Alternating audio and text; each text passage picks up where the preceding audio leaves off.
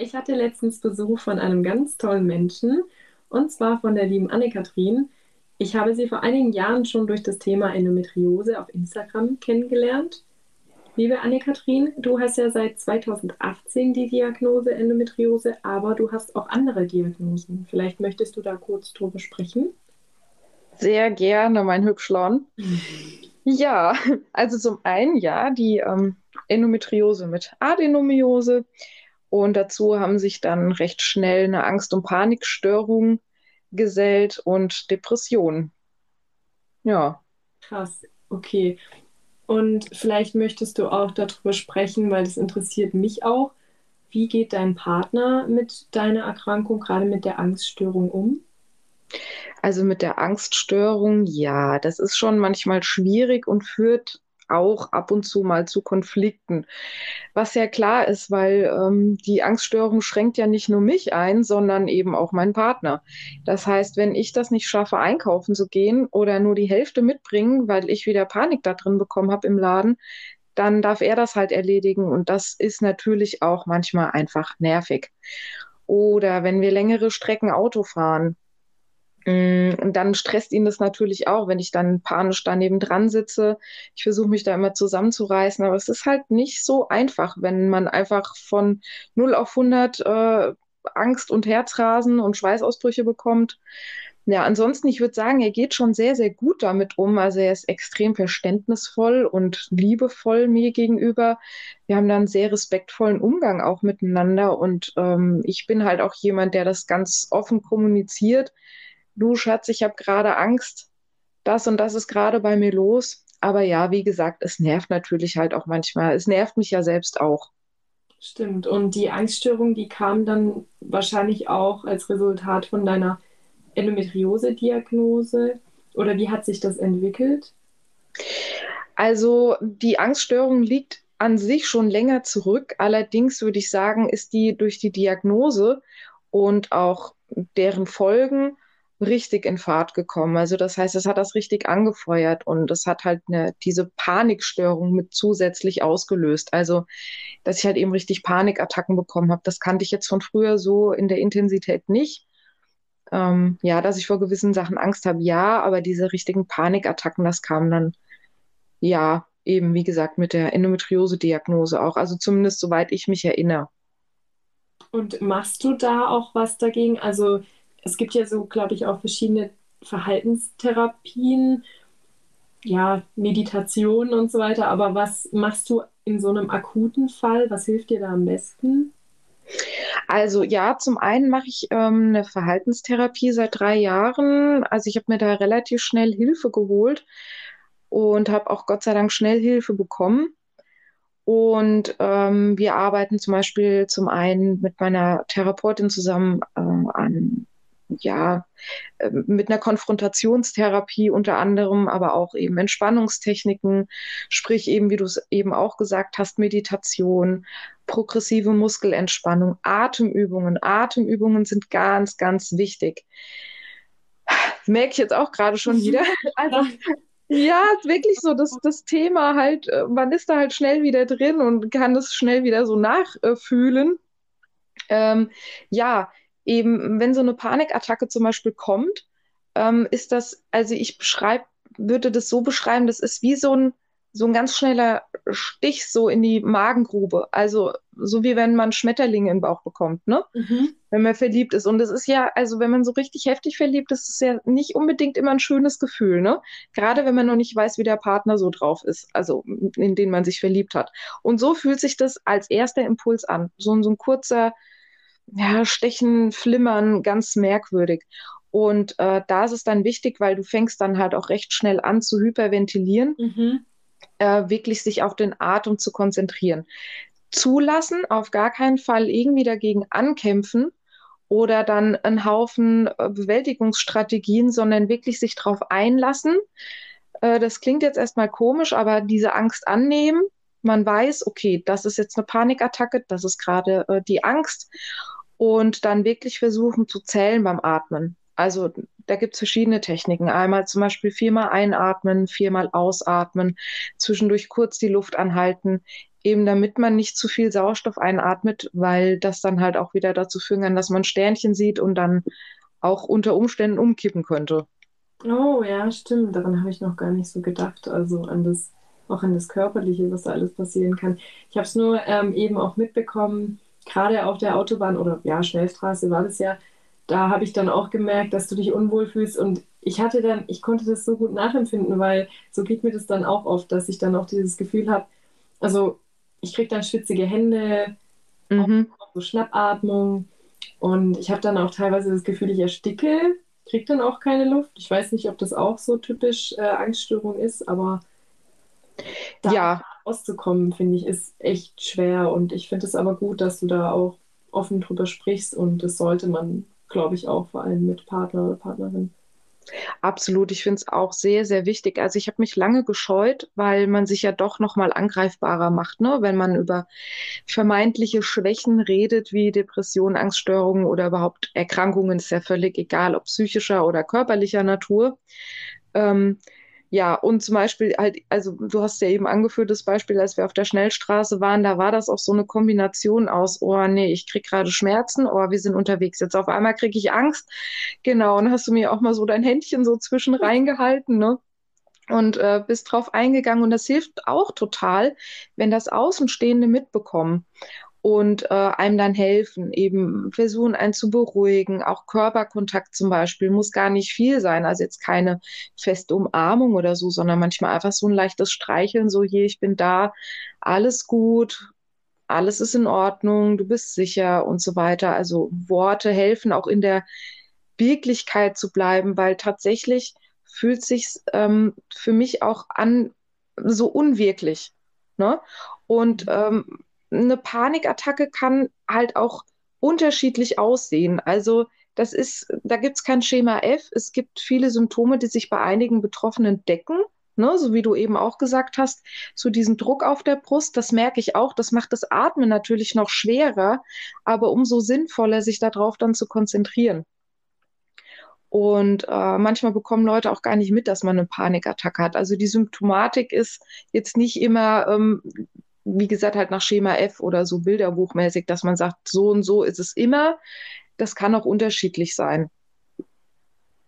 Stimmt, ja. Ich hatte auch schon, glaube ich, auch unterschiedliche Panikattacken.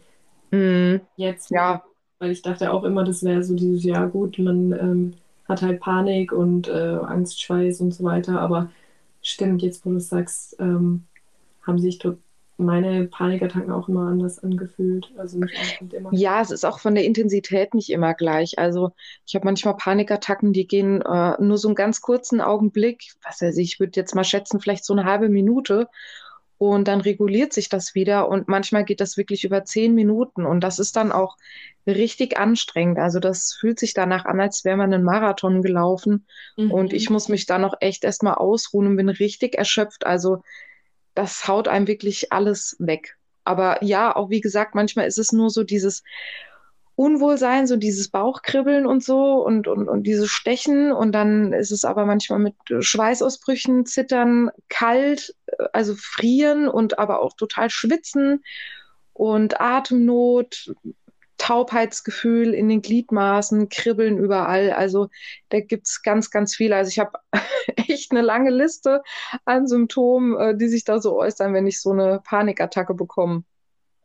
Ja, krass. Und du hast ja auch erwähnt, Supermarkt geht gar nicht, weil im ECFS ja die Lichter und, und die Geräuschkulisse, so viele Menschen, es ist vielleicht auch stickig.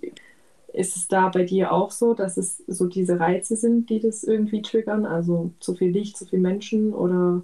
Das sind schon auch auf jeden Fall Trigger. Also bei mir ist es so eine ganz tolle Kombination, würde ich sagen. Also da gesellen sich ja, wie gesagt, halt eben auch die Depressionen mit dazu, die ja einige Dinge eh schon schwer machen. Plus ähm, habe ich auch eine Agoraphobie, ähm, wird auch oft als Platzangst bezeichnet. Ich wollte ähm, fragen, also ohne dich zu unterbrechen, sorry, ich weiß gar nicht. Alles gut. ja, ähm, was Agoraphobie ist? Mhm.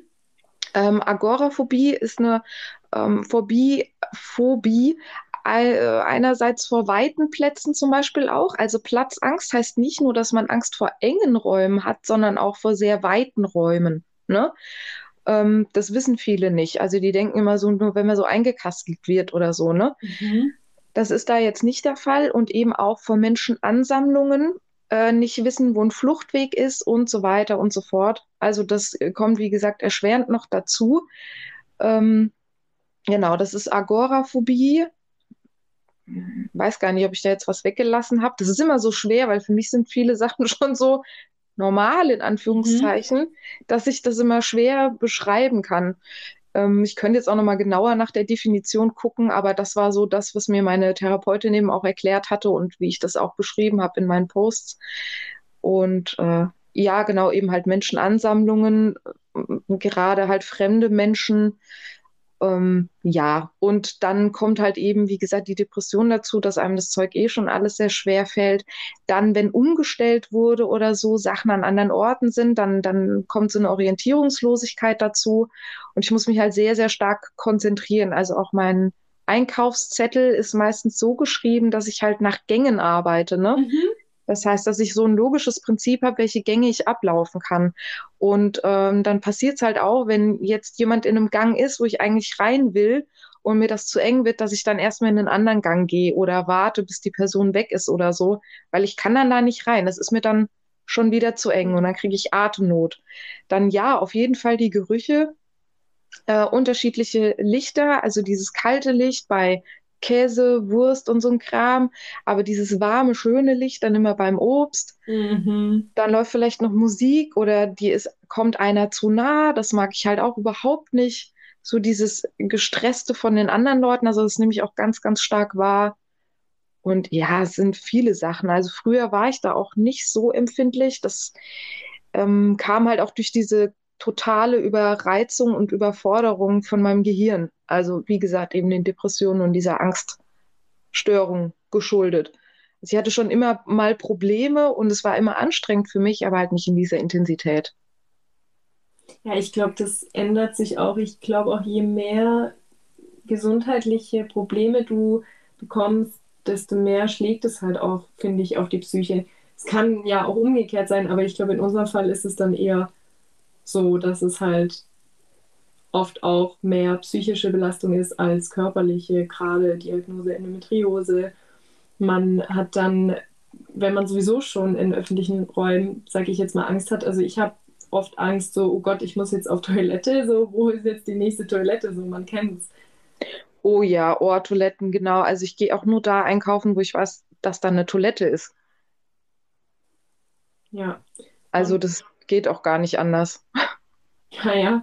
Und äh, zu Hause, wenn du ja vorhin äh, von dieser äh, Phobie gesprochen hast, dass auch alles so angeordnet sein muss, wie jetzt zum Beispiel im Supermarkt, wenn die dann was verändern, dann äh, fehlt ja auch die Orientierung. Wie ist es dann bei euch zu Hause, wenn ich fragen darf? Äh, wenn dann, sage ich jetzt mal, irgendwie dein Mann äh, das Bett umstellt oder einen Schrank umstellt, ist es dann da auch so?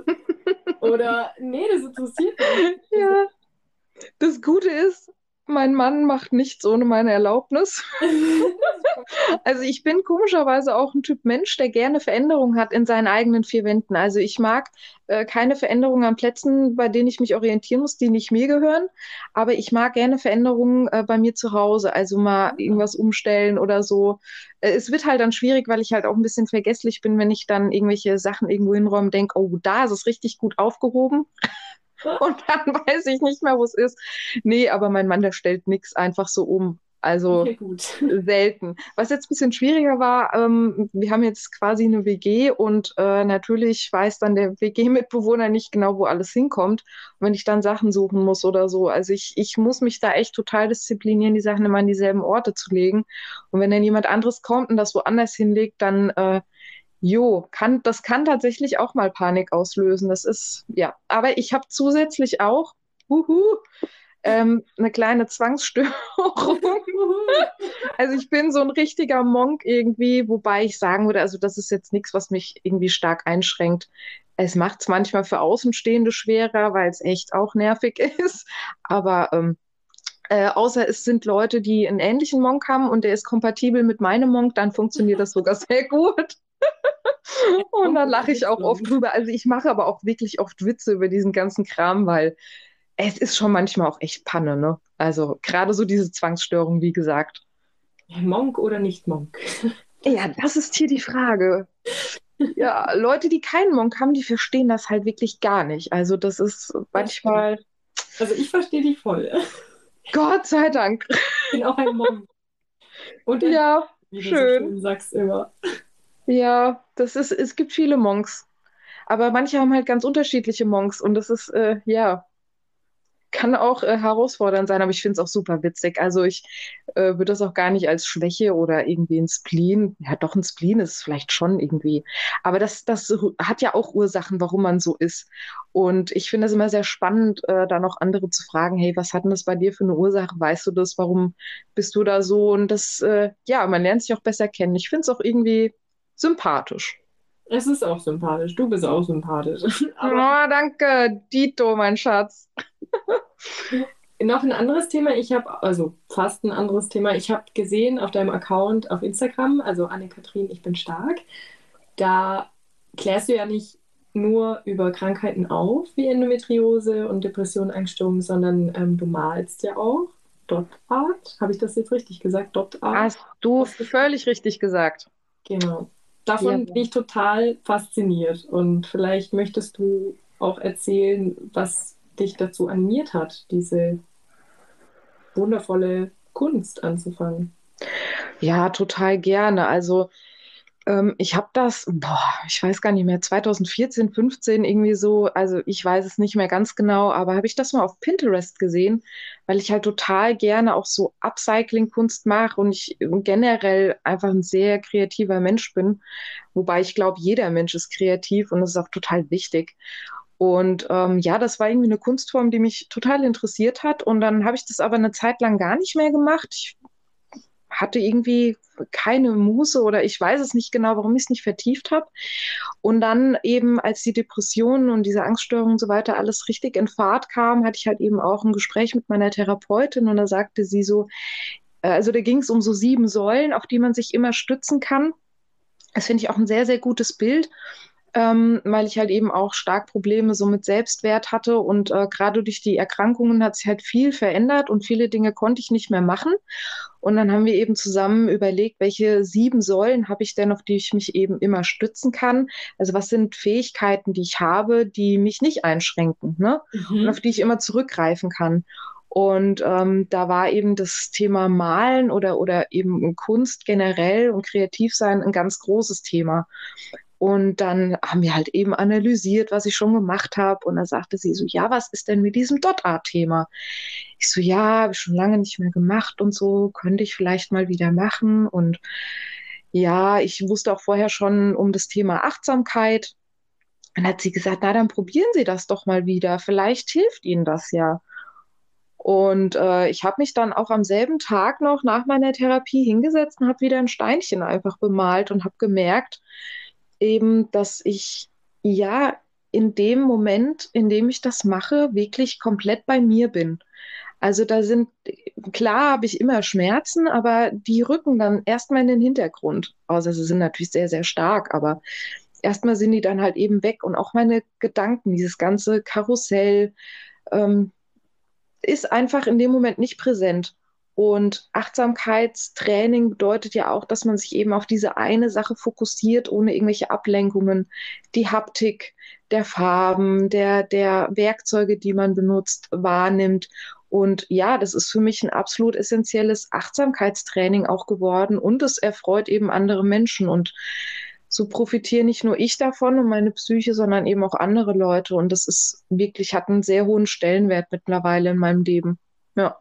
Ja, ich wollte gerade sagen, das macht ja nicht nur dich glücklich, sondern auch andere. Und ich finde, gerade mit, mit Kunst kann man sich so unglaublich gut ausdrücken und man fühlt da auch so viel dabei, aber gleichzeitig ist man wie in so einer eigenen Welt. Also alles im Hintergrund, also so geht es mir oft.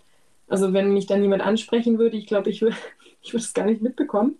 Ja. Vögel, die höre ich dann irgendwie auch nicht mehr. Auch ganz mhm. wichtig. Also man ist da schon in seiner eigenen Welt und man kann da wirklich auch seine Gefühle am besten ausdrücken, auch mit Musik, finde ich. Also Klavierspielen für mich und, und Zeichnen oder Malen ist für mich auch so eine richtig schöne Möglichkeit, auch meine Gedanken einfach mal abzuschalten. Ja, ganz genau. Ich finde, du hast das jetzt auch nochmal perfekt beschrieben. Das ist auch manchmal so, wenn ich, ähm, also ich teile ja jetzt meinen Kreativraum mit meinem Mann und selbst wenn der dann irgendwie was spielt oder was macht oder so, ich, ich bekomme das überhaupt nicht mit. Also wenn der mich jetzt direkt anspricht und ich bin so total vertieft, dann bin ich einfach weg. Und es äh, gibt auch so eine Meditationsübung zum Beispiel, wo man in so eine Seifenblase reingeht, ne? Und das ist so der eigene ähm, sichere Platz, ähm, in den man nur reinnimmt, was man eben möchte und auch den so gestaltet, wie man möchte. Und so fühlt sich das äh, Dotten halt eben für mich an.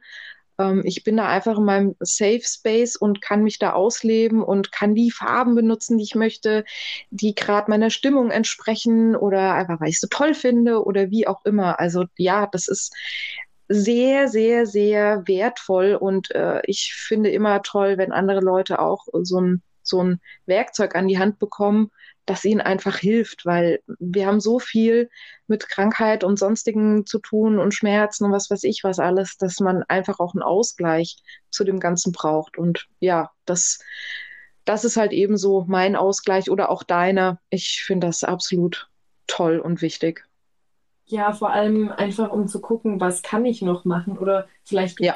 neue Hobbys oder Dinge, die man davor nie gemacht hat und jetzt vielleicht noch, ja, ich sage jetzt mal nicht besser kann, aber die man vielleicht gar nicht so beachtet hat. Also ich finde es eigentlich voll wertvoll, seine kreative Ader äh, freien Lauf zu lassen oder halt sich auf die Stärken auch zu konzentrieren und nicht zu sagen, gut, ich kann halt jetzt keinen Sport mehr machen mit meiner Krankheit, aber vielleicht kann ich trotzdem ein schönes Bild malen. Das ist ja, Absolut. Vor allem, wir sind ja alle schöpferische Wesen. Und in dem Moment, wo ich einen Stein bemale, habe ich hinterher auch was in der Hand und kann sagen, das habe ich jetzt gemacht.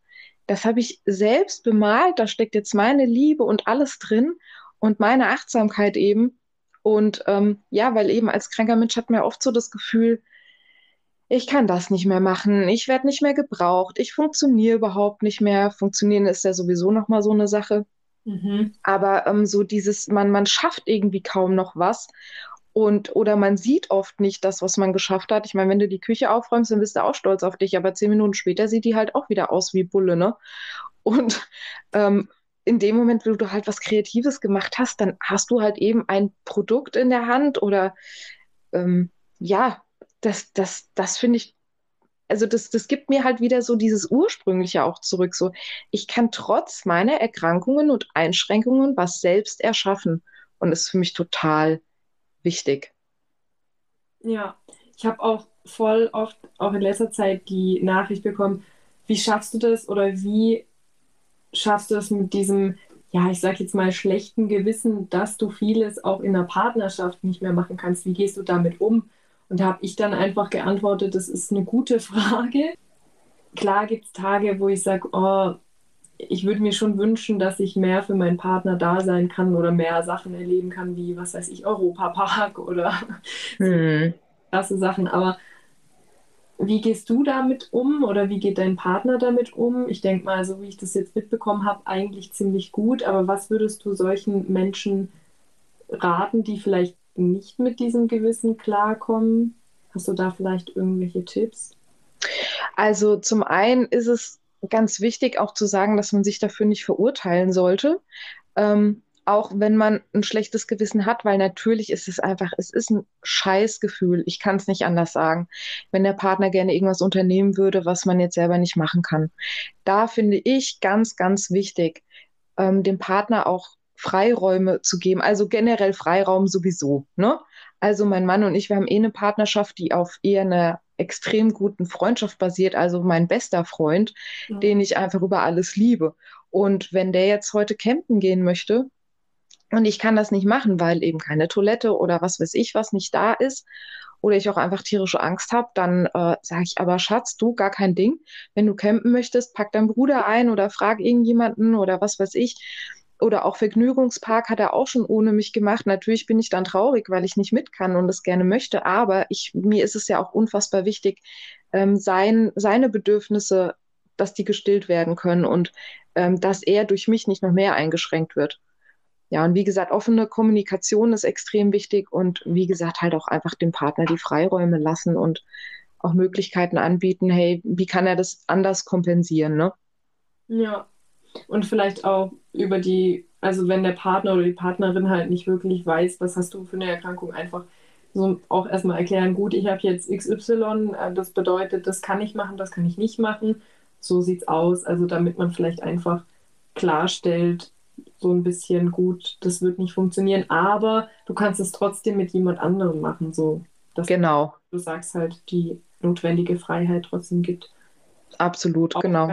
Ganz gut finde und was ich auch selber gemerkt habe, auch vom Verständnis her tatsächlich, ja, mit äh, Verwandten ist wahrscheinlich eher schwieriger, aber gerade wenn man einen Partner oder eine Partnerin hat, die vielleicht zu Arztterminen mitnehmen, wenn möglich natürlich, oder wenn man sich auch gut dabei fühlt, meistens bringt es einem ja dann noch mehr. Also man fühlt sich dann auch sowieso nicht alleine bei Arztterminen, gerade auch bei Medical Gaslighting. Mhm, und ja.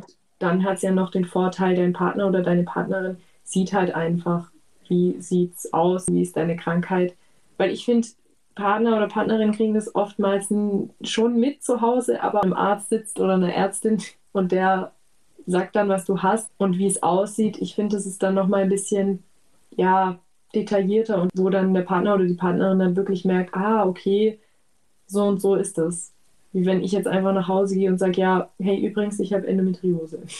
Ja, ja, absolut. Ja, klar, es äh, gibt auf jeden Fall mehr Verständnis, wenn, wenn ja die Familie oder wer auch immer äh, oder der Partner halt eben mit dabei sind und sich das auch mit anhören, in Anführungszeichen. Und es ist auch einfach ein guter Support, also eine schöne Unterstützung äh, zu haben. Ich habe zum Beispiel meine Schwester, meine kleine Schwester hat mich mit zu Ärzten geschleppt und ist mit mir da auch reingegangen. Das, also das war noch vor Corona, äh, weil ich eben auch oft irgendwie den Mund nicht aufgekriegt äh, habe oder mich dann klein gemacht habe oder nur die Hälfte erzählt oder weiß der Kuckuck was, ne, weil ich ja nie Drama machen will. Und äh, das war für sie auch total wichtig, da dabei zu sein. A, hat sie Dinge besser verstanden, aber auch einfach halt als Unterstützung. Ja, und auch manchmal kann ja auch dann der Partner oder wer halt dabei ist, mal mit eingreifen und sagen so, ey, hier, so nicht, ne? Also sie nehmen das jetzt ernst und das und das habe ich auch mitbekommen. Also wie gesagt, ich finde es einfach extrem unterstützend, jemanden mitnehmen zu können. Auch bei Gutachtern zum Beispiel immer eine Person mitnehmen. Mhm. Also das Recht hat man auch immer, einen Zeugen noch mit dabei zu haben. Das wusste ich lange nicht. Beim letzten Genau, beim letzten Gutachten habe ich es richtig gemacht. da habe ich gesagt, ja. nicht ohne meinen Mann. Ähm, nee, das ist ganz, ganz wichtig, weil ähm, auch Gutachter machen Fehler. Und äh, ja, eben dieses Thema Medical Gas Lightning oder Lighting, ich weiß es nicht. Wir wissen alle, wovon wir sprechen, deswegen. Ja, ganz furchtbar. Ich bin da echt voll der Noob. Sorry. Ah, okay. ja, also du weißt, was ich meine, ne? Dieses äh, genau ja. Abtun von Ärzten. Und genau, immer jemanden mitnehmen bei Gutachtern. Ja, das ist ja echt gut. Das merke ich mir auf jeden Fall. Falls ich mhm. mal Gutachten haben sollte. Ja, ich hoffe nicht, weil es ist super anstrengend und nervig, aber ja. wenn, nimm jemanden mit. Ich habe schon viel gehört davon, dass es nervig und anstrengend ist. Ähm, mhm. Also dann schreibe ich mir das direkt auf. Sehr gut. ja.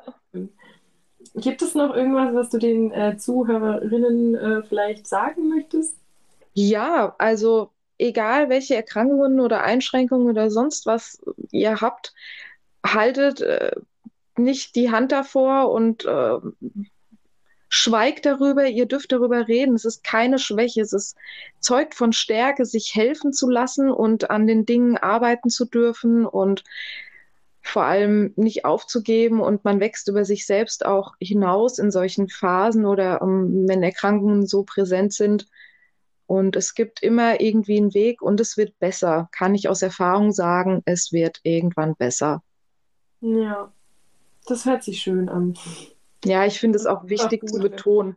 Ja, weil manchmal ja. ist man so perspektivlos und, und denkt so, oh nee, ob das irgendwann nochmal besser wird, aber doch, das wird es. Es ist Arbeit, aber es wird besser. Vielleicht nicht immer alles und nicht schnell, aber ähm, irgendwann, wenn man dann Erfolge verbuchen kann, dann freut man sich auch echt einen Keks und das ist ein total tolles Gefühl. Ja, und äh, auch über die kleinsten Erfolge sich zu freuen, das ist einfach auch was echt Gutes und das sollten wir auch, ja, darüber sollten wir uns halt auch mal freuen und nicht immer so an den Sachen, die wir nicht können, festhalten, sondern eher, wie gesagt, an den Sachen, die wir noch können oder bald vielleicht wieder können, einfach daran glauben und das auch laut aussprechen. Absolut. Mir hat auch mal eine ganz liebe Endo-Schwester gesagt, du kannst manchmal auch einfach schon stolz auf dich sein, wenn du es geschafft hast, deine Zähne zu putzen. Und es ist wirklich so. Ähm, ja. jede, jede Kleinigkeit, man, man lernt, finde ich, auch wenn man krank ist, kleine Dinge mehr zu schätzen. Und es ist, wie du auch eben gesagt hast, sehr, sehr wichtig. Und auch äh, wenn ich es heute geschafft habe, mich schön anzuziehen oder auch nicht schön anzuziehen, sondern bequem und ich mich gut fühle, ist es ein Riesenfortschritt. Und äh, ja, diese kleinen Dinge auch wirklich schätzen lernen und anzunehmen und sich darüber zu freuen. Ja, definitiv. Ja. Und wenn ihr Fragen zu dem Thema und der äh, Phobie zum Beispiel habt oder Angststörungen, könnt ihr bestimmt auch gerne der Anne-Kathrin schreiben auf Instagram. Ich schreibe Immer. Auch, auch Dotart. Ich erkläre euch gerne, ja. wie es funktioniert. Immer wieder gern. Ja, genau. Wenn jemand nicht weiß, was ist eigentlich Dotart, einfach bei Anne-Kathrin Ich bin stark nachgucken oder bei ak.art. Genau, official. Oh, official. official habe ich vergessen. Ja, das hat meine Schwester damals immer, weil ich keine Ahnung von sowas hatte und jetzt steht es halt so drin. Genau, ak.art, official. Das hört, richtig, das hört, sich richtig cool an, wie so eine Rapperin. ja, genau. Der Katrin in the house. Yeah, baby. ja, gut. Äh, es war echt schön. Und ja das haben wir echt gut gemacht und ich bin echt dankbar, dass du mit mir über so sensible Themen sprichst, weil das sollte man einfach mehr machen. Gerade psychische Erkrankungen werden ja oft ziemlich so ein bisschen ja, verschwiegen. Von dem her finde ich das ganz, ganz schön, dass wir da heute drüber gesprochen haben. Dankeschön. Ich habe mich auch total gefreut, als du mich gefragt hast. Da war ich wirklich ganz aufgeregt. Und ja, bin sehr, sehr dankbar, dass ich Gast heute bei dir sein durfte. Ja, immer wieder gerne. Yes. Gut. Jo, du auch. Danke, Alina. Ciao, Hübschlong. Tschüssi.